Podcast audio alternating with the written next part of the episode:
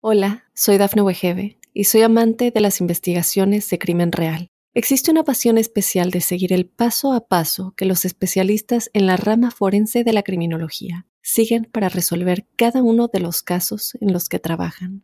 Si tú, como yo, eres una de las personas que encuentran fascinante escuchar este tipo de investigaciones, te invito a escuchar el podcast Trazos Criminales con la experta en perfilación criminal, Laura Quiñones Orquiza en tu plataforma de audio favorita. Óyenos audio. Drogas, dinero y mujeres. Conoce las historias de los jefes de cárteles más poderosos basados en hechos y testimonios reales. Mundo Narco recorre la vida de los grandes líderes de la mafia descubre las causas que los motivaron a volverse delincuentes, cometer sus crímenes, tejer una red de complicidades alrededor del mundo y amasar grandes fortunas gracias a la venta de drogas y otros delitos. ¿Estás listo para entrar al mundo narco? Prepárate para un viaje a las entrañas del crimen organizado. Mundo Narco. Bienvenidos a Mundo Narco, un espacio donde recorremos la vida de los grandes líderes de la mafia, las causas que los motivaron a volverse delincuentes y cómo fue que fueron ellos afianzando estas grandes fortunas gracias a la venta de drogas y otros delitos. Este es un viaje a las entrañas del crimen organizado y este podcast no sería Mundo Narco, los secretos de la mafia sin la presencia eh, honrosa de mi querido amigo y colega Jesús Lemus Barajas, autor de varios libros acerca de narcotráfico y estos nexos con la clase política y empresarial de México. Mi querido Jesús Lemus, ¿cómo estás? Un gusto saludarte.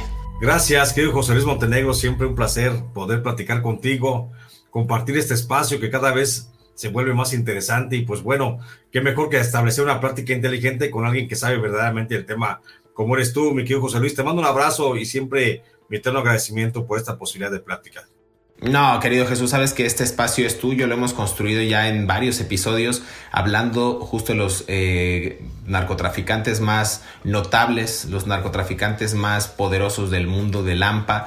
Eh, hemos hablado ya del Chapo Guzmán, del Mayo Zambada. Si no, no lo han hecho o si no sabían que estaban esos capítulos disponibles, pues vayan a Spotify, a iHeartRadio, Amazon Music y Apple Podcast para que escuchen estos episodios de Mundo Narco que la verdad no tienen reparo. Son, eh, como bien dice, dice Jesús, son buenas charlas, es análisis, es desvelar y conocer, pues más allá de lo que les cuenta una noticia en el periódico o un artículo en una revista.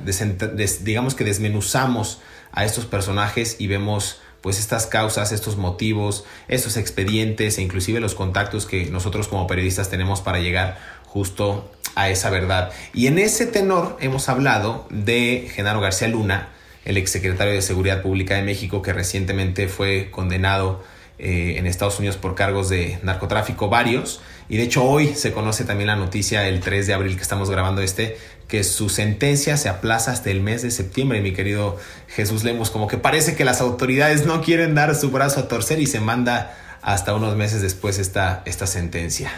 Es que esta sentencia más bien, mi querido José Luis, es producto de la negociación. Ni el gobierno de Estados Unidos quiere, ni tampoco el propio García Luna quiere que se llegue al momento definitivo donde ya no pueda haber marcha atrás. Todavía siguen los escarceos, siguen las negociaciones. A esta fecha que estamos grabando este podcast, siguen los escarceos, negociaciones. Acuérdate que estaba programada para el día 27 de junio a las 11 de la mañana. Hoy ya se ha prorrogado otros meses hasta septiembre y pues, se podría prorrogar más porque la, la, posición en la que se encuentra García Luna es hasta cierto punto muy necesitada por Estados Unidos. Lo está orillando para que llegue a la condición de testigo protegido y pueda explicarle a la autoridad judicial norteamericana un poco más de cómo están las redes de narcotráfico en México.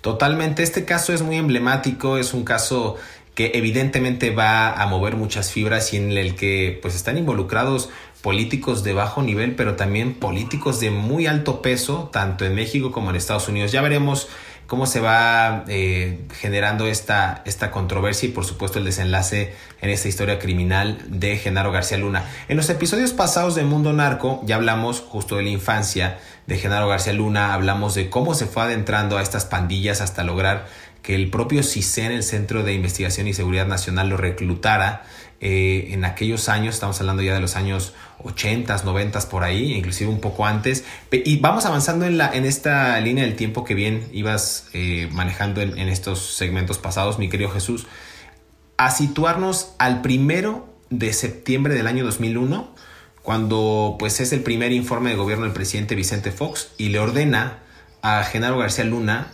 la, la creación de la Agencia Federal de Investigación, la AFI, y nombra justo a García Luna como su titular. Entonces, digamos que ahí también empieza una nueva etapa en, este, en esta vida criminal y también en esta vida pública de el superpolicía, como le denominaban. Claro, pero para llegar a ese momento, José Luis, para llegar al momento del 1 de septiembre del 2000, que es cuando nace la Agencia Federal de Investigación, que es, que es cuando toma posesión el gobierno de Vicente Fox y es cuando se incorpora Genaro García Luna. Hay que recordar nada más algunos, por lo menos dos sucesos que fueron fundamentales en la administración del presidente Ernesto Cedillo, donde ya estaba incluido el propio Genaro García Luna. Hay que recordar que García Luna estaba en el CISEN y que del CISEN fue prácticamente eh, sacado para que investigara no solamente el secuestro de Alfredo Harp Elú, sino también los secuestros, eh, extorsiones, robos de diversos empresarios que estaban sufriendo la embestida de Lampa organizada. Ahí, en ese, en, ese, en ese momento, cuando se saca a García Luna del CISEN, ya no se le permite el regreso, pero no se le permite el regreso no por un, por un hecho eh, que fuera una, una causal de su deficiencia, no, al contrario, por eficiente, el gobierno de Ernesto Cedillo Ponce de León le asigna una de las tareas más importantes a García Luna, que es la creación de una policía federal preventiva al interior de la Secretaría de Gobernación, que dependería de la Secretaría de Gobernación.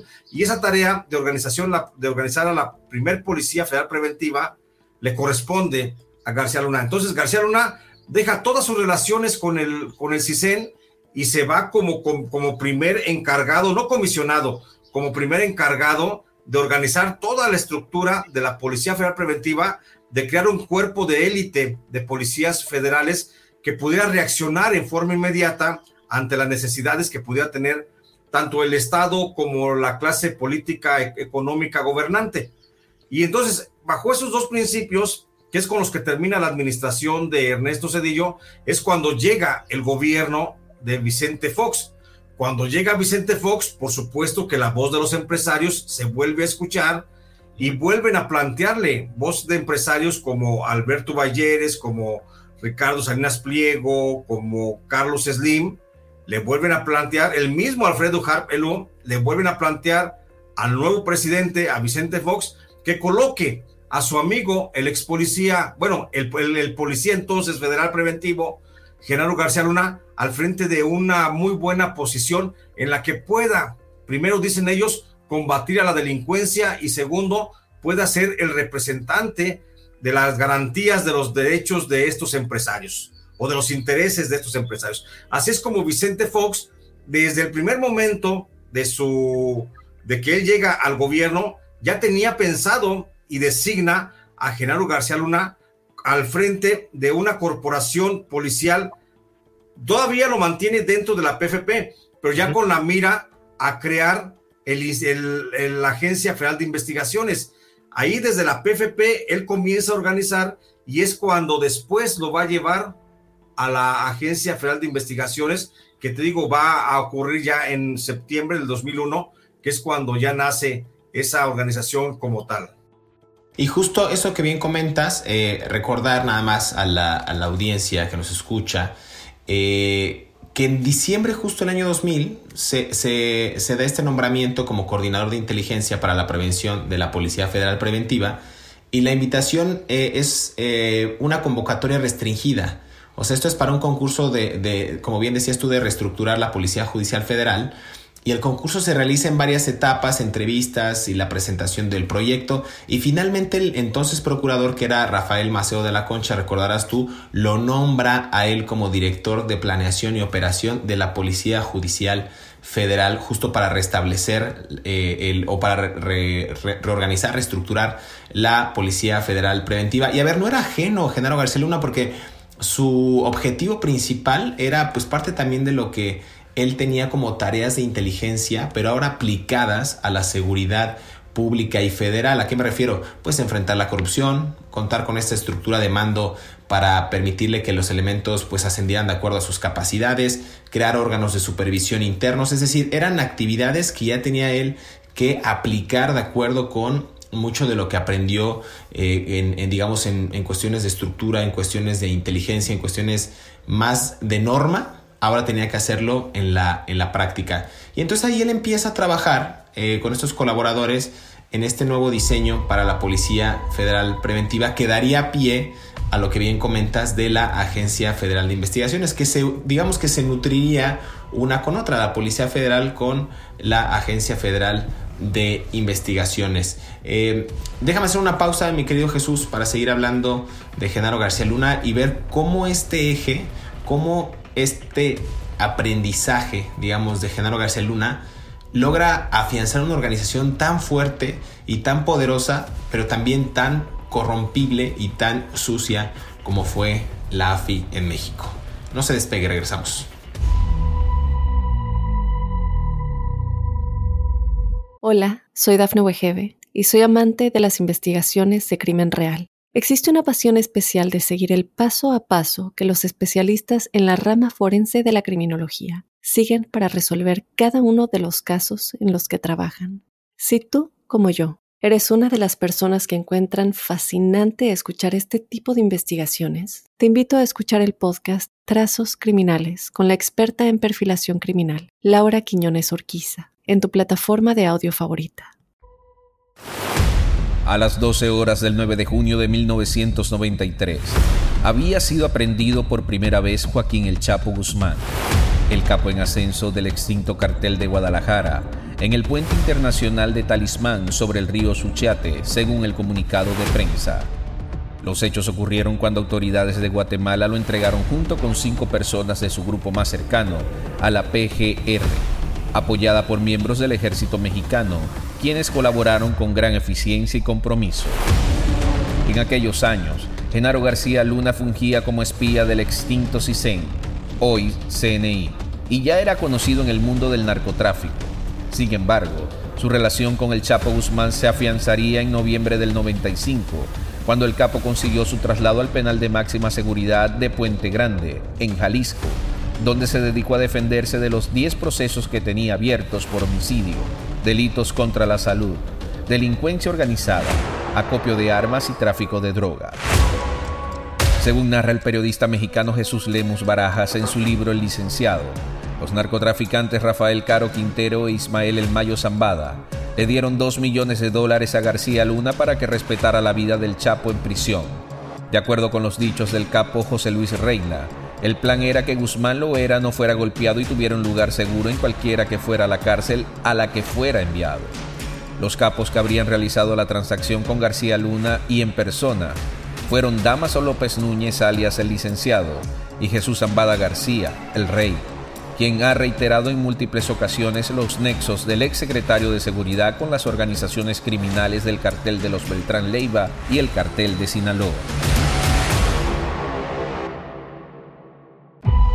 Regresamos a Mundo Narco, los secretos de la mafia. Estamos conversando acerca de Genaro García Luna, el exsecretario de Seguridad Pública de México, también denominado el superpolicía.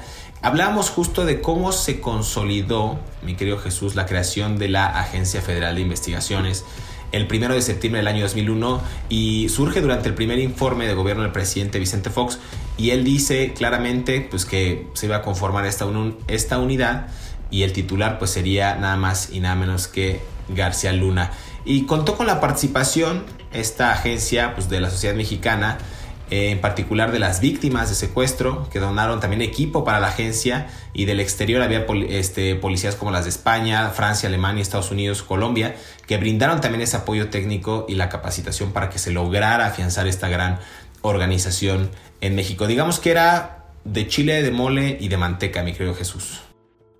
Así es, José Luis, el asunto de que cuando Genaro García Luna recibe la encomienda de crear una, una policía federal preventiva, pues ahí fue cuando él comenzó a observar los modelos de policías en diversas partes del mundo.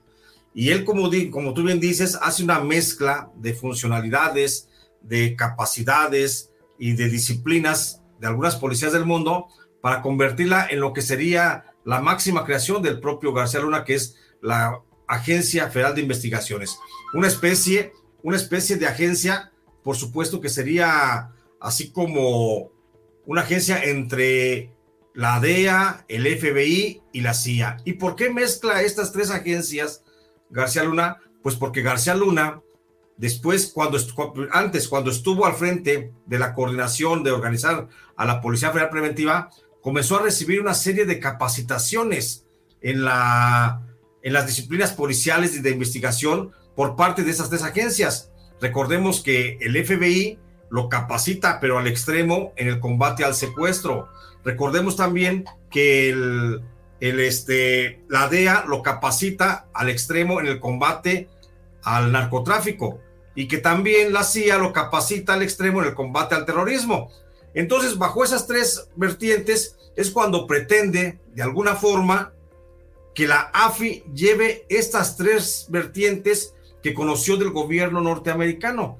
Y así es como él planea, imagina un cuerpo de élite que va a estar al servicio de la Procuraduría General de la República. Ahí es, porque te digo, él ya venía de esa capacitación, de esa formación. Además, contaba también con las conexiones necesarias dentro de la DEA, el FBI y la, y la CIA para que siguieran los cursos de capacitación hacia los nuevos integrantes de este organismo político.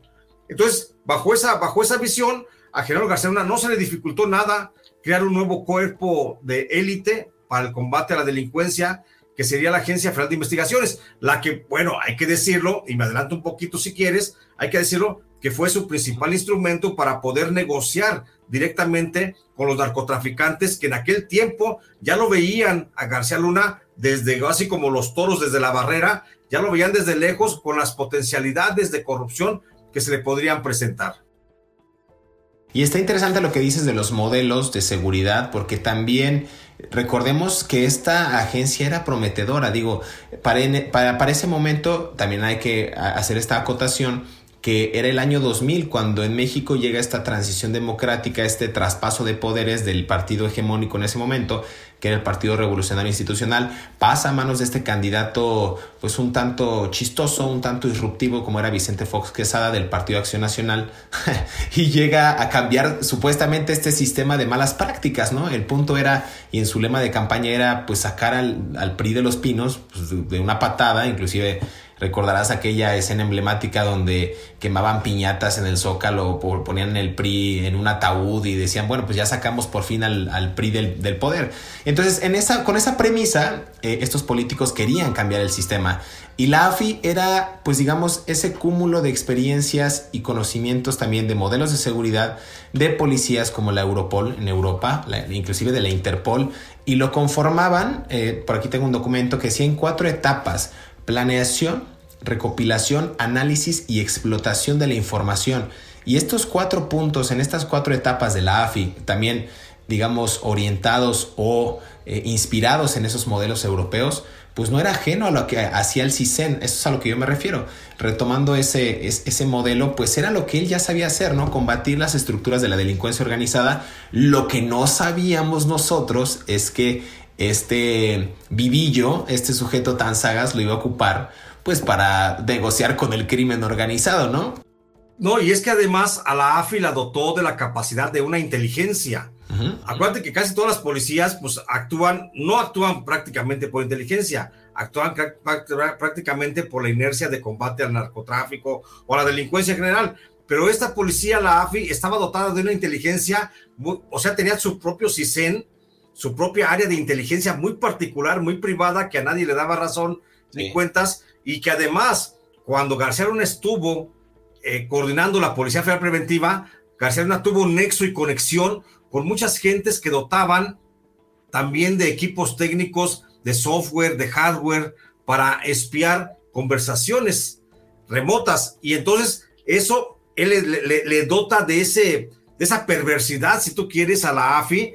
Y es cuando la AFI comienza a tener una propia forma de vida y comienza a buscar sus propios objetivos policiales, pero con la única finalidad de tratar de extorsionarlos. La corrupción, ¿por qué? Porque acuérdate que la Agencia Federal de, de Investigaciones se cimenta sobre la antigua Policía Federal, la antigua Policía Judicial, Policía Judicial Federal, que es una de las corporaciones más corruptas que ha habido en la historia de México, y sobre esa se cimenta la AFI. ¿Qué quiere decir? Que la mayoría de los comandantes de la Policía Judicial Federal, de la PGR, pues se convirtieron en comandantes de la AFI.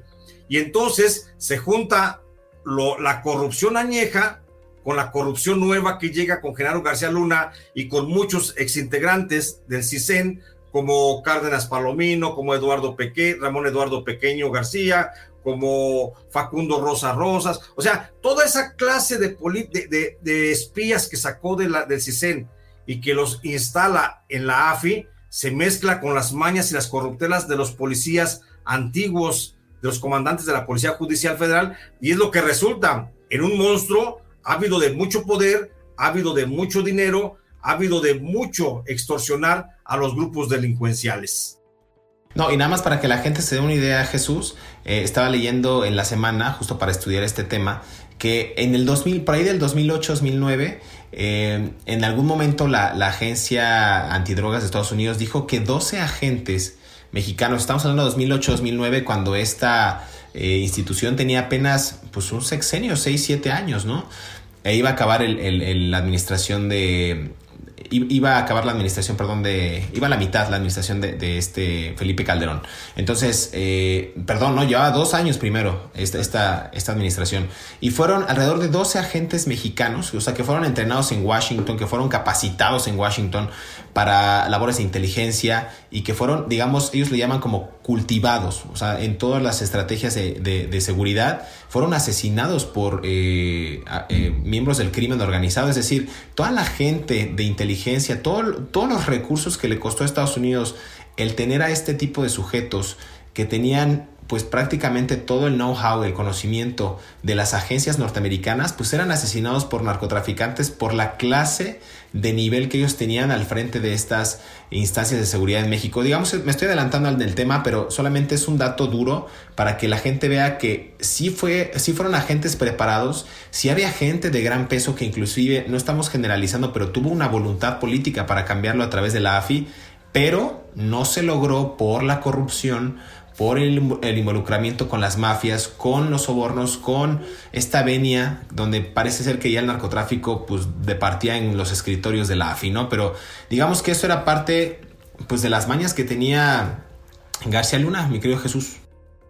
Así es, es, estoy completamente de acuerdo contigo, José Luis. Las mañas que tenía García Luna, que se potencializaron con base en las circunstancias que se le dieron también al propio García Luna, fue lo que vino a, crear este, este Frankenstein de la policía mexicana, la AFI, la que hay que recordar, hay que recordar que como primera tarea pareciera que era esa, la de extorsionar o de negociar con los narcotraficantes antes que ir a detenerlos.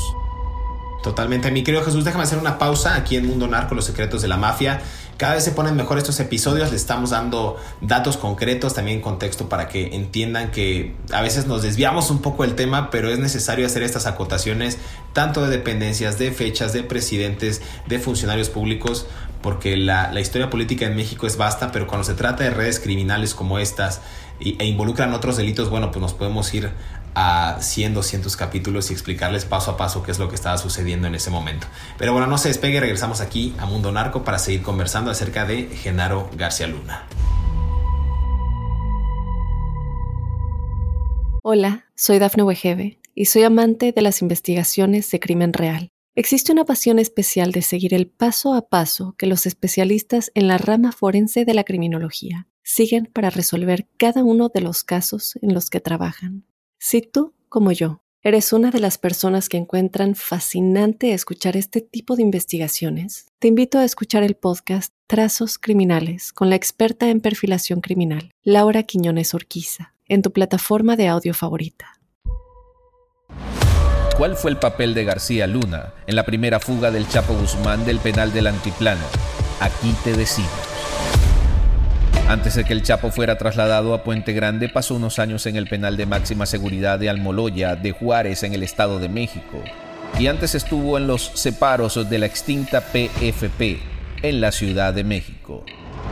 Según Jesús Lemus Barajas, en ese lugar el Chapo fue visitado por García Luna y el hombre de mayor confianza del exfuncionario, Luis Cárdenas Palomino, durante ese interrogatorio, que fue borrado por órdenes del exsecretario de Seguridad.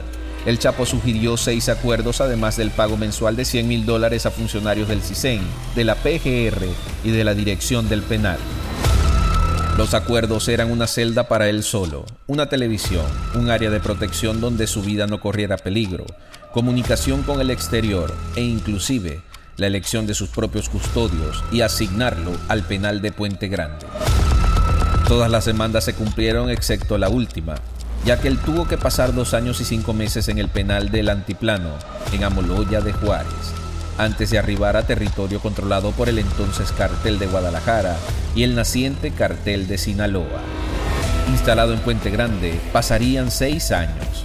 El 19 de enero del 2001 a las 21.15 horas, para que el Chapo Guzmán se fugara de la prisión vestido con un uniforme de la AFI, gracias a la ayuda y complicidad de García Luna ya que él presidía ese organismo de seguridad en el país.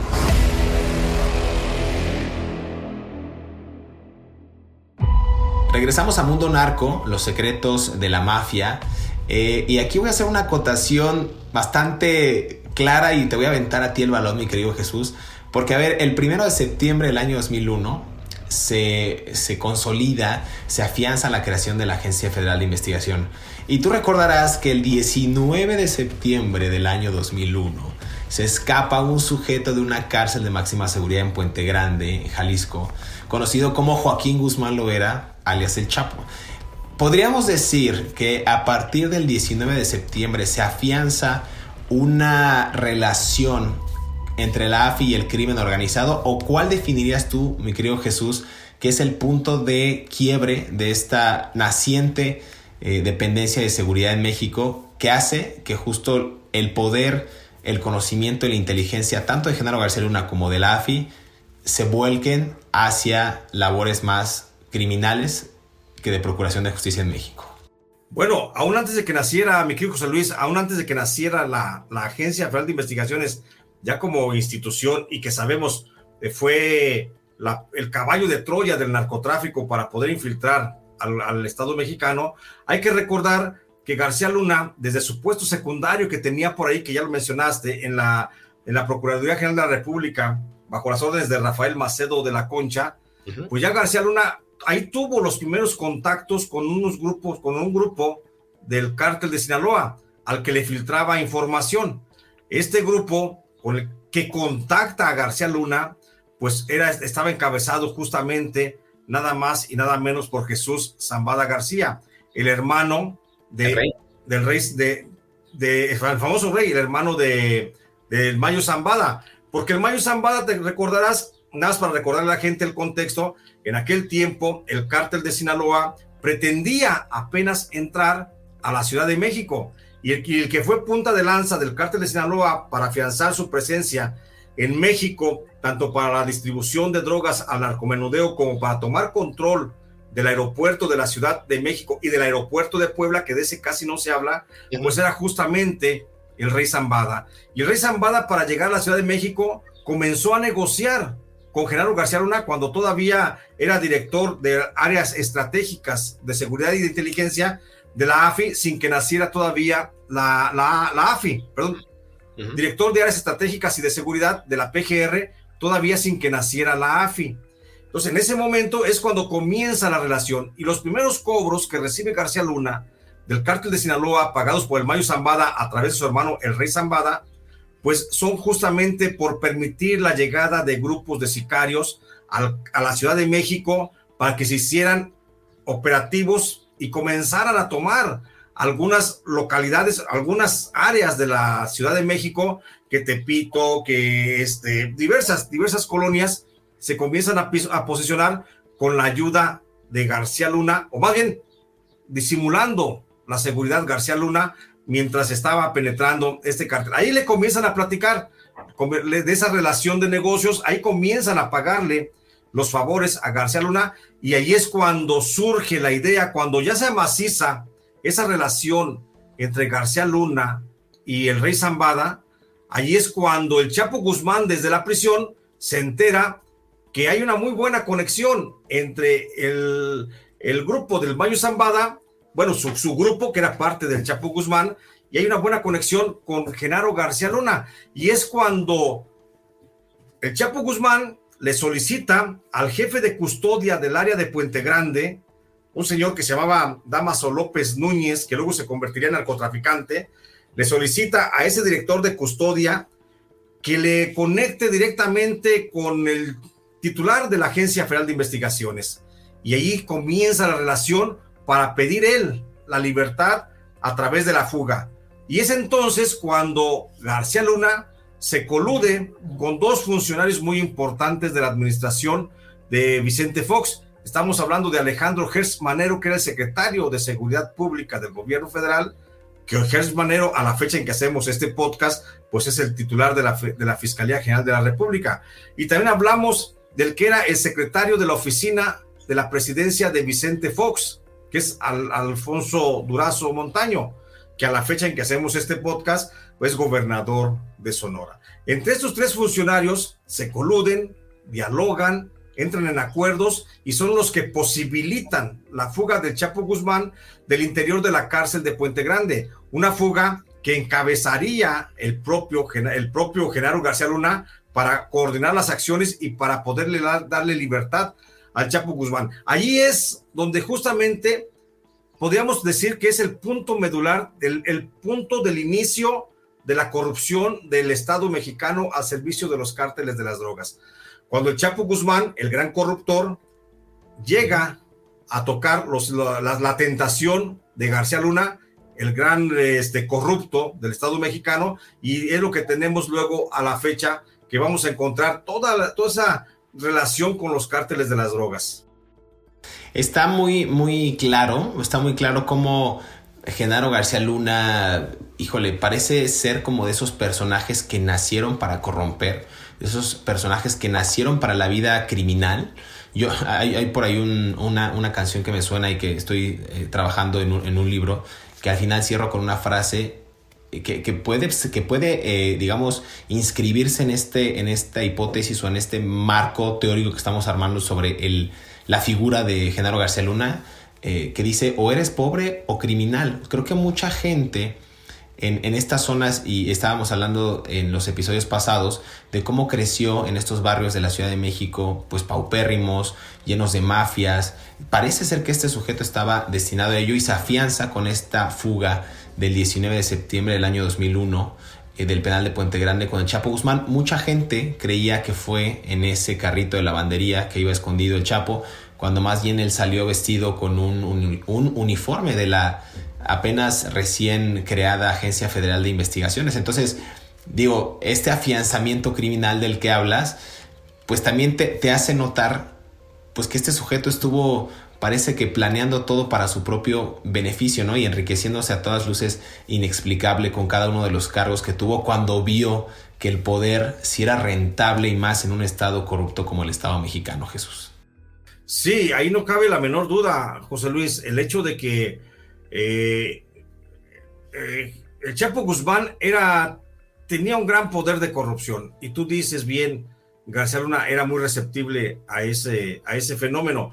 Y entonces cuando García Luna de, descubre la importancia, la mina de oro que tenía entre sus manos al controlar la Agencia Federal de Investigación, con todo el tipo de información que le llegaba a la entonces Procuraduría General de la República y reconoce que puede negociar con los grandes narcotraficantes, es cuando no nada más se limita a recibir sobornos del cártel de Sinaloa.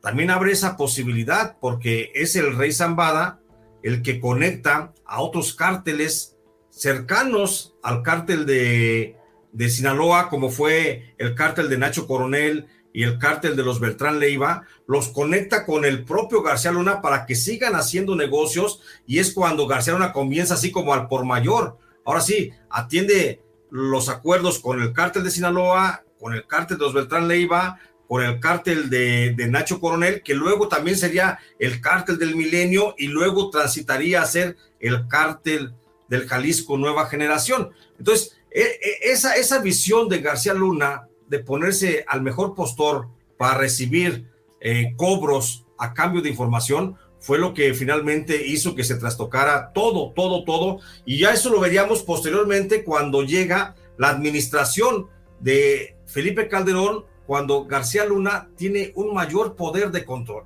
Ahí nada más recordemos, recordemos que hasta el momento en el que estamos, García Luna solamente era el director de una agencia federal de investigaciones, de una policía de la Procuraduría General de la República. No estaba en los máximos niveles, pero aún así, fíjate, aún así García Luna desde la titularidad de la AFI tenía ya contacto con secretarios de Marina, con secretarios de Gobernación, con secretarios de la Defensa Nacional y, y pues por supuesto con secretarios de Seguridad Pública y por supuesto que comenzaba ya a manipular desde abajo. García Luna desde abajo ya estaba conectado con los con los jefes del Gabinete de Seguridad Nacional del gobierno mexicano y ya los estaba manipulando.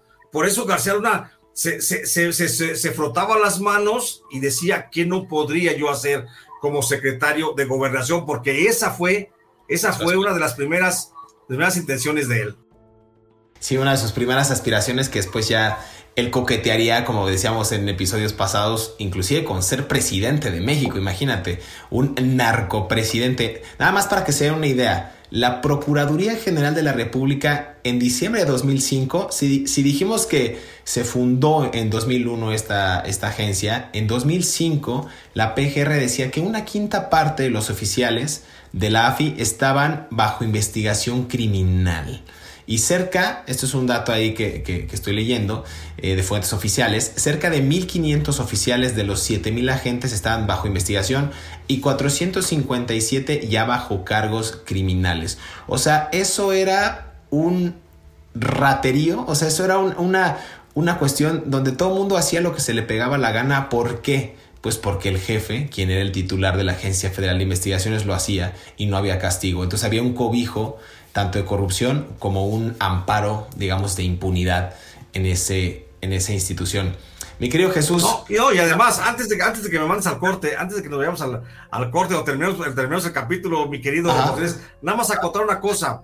Una de las razones por las que también floreció la corrupción con la AFI fue porque la, la AFI se prestó tanto a la negociación con los cárteles de las drogas que hubo momentos en la que los diversos cárteles de las drogas proponían a, su propia gente para ser los funcionarios de la AFI, hacer los comandantes, hacer los oficiales, suboficiales de la propia corporación, para tener incrustada ahí su propia gente y que les costara menos caro el servicio de espionaje.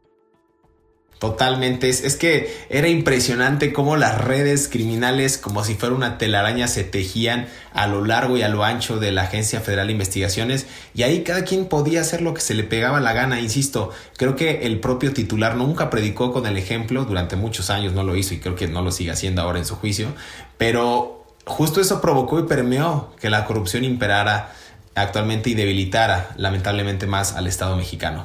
Mi querido Jesús, terminamos este episodio de Mundo Narco. Evidentemente vamos a tomar uno, dos, cinco más, no sé cuántos de Genaro García Luna, pero por favor dime tus redes sociales y, los proyectos en los que estás para que la gente te siga y te conozca. Sí, gracias, querido José Luis. Estoy como J. Jesús Lemos en Facebook y estoy como arroba Lemos Barajas en Twitter y estoy en mi canal de YouTube como J. Jesús Lemos. Ahí me pueden escuchar todos los días de las 9 a las 10 de la mañana. Y por supuesto, tengo nueve libros que están en librerías y en cualquiera pueden encontrar cualquier tipo de estas historias. Perfecto, mi querido Jesús. A mí si me buscan, me encuentran, como dices tú, como Montenegro J. Luis en todas las redes sociales. Eh, pueden descargar mi libro Narco Juniors en todas las plataformas digitales también, en, Amazon, en, Apple este, Store y en otras de Google Play. Ahí los, pueden encontrar. Eh, pues nada, nos escuchamos en el próximo episodio de Mundo Narco, los secretos de la mafia esto cada vez se pone más bueno. Por favor, recomiéndenos, déjenos una reseña, un like y, no, no, olviden este, suscribirse en cada una de las plataformas, en Apple Podcast, en Amazon Music, en Spotify y en iHeartRadio. Hasta la próxima.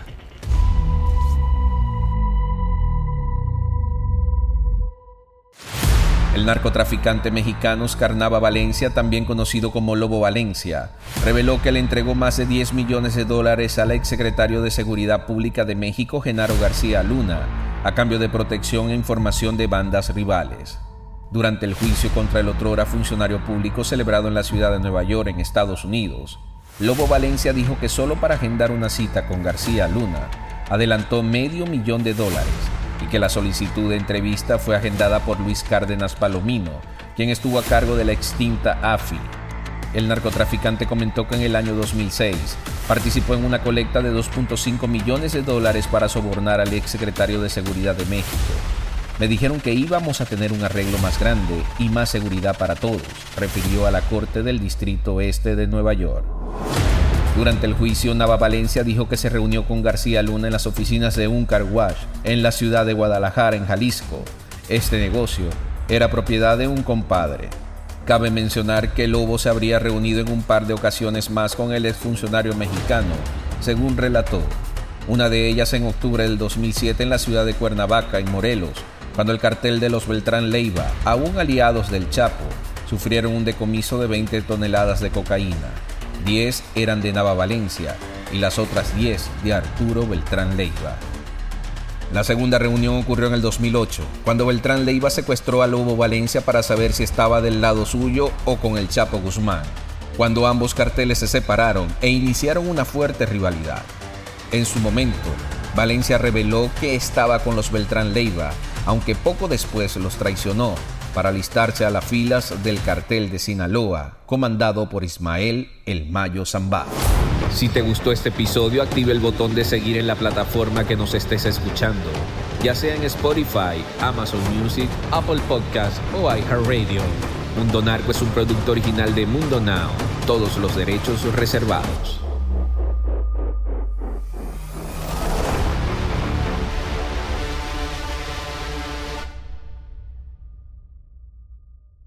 Hola, soy Dafne Wegebe y soy amante de las investigaciones de crimen real. Existe una pasión especial de seguir el paso a paso que los especialistas en la rama forense de la criminología siguen para resolver cada uno de los casos en los que trabajan.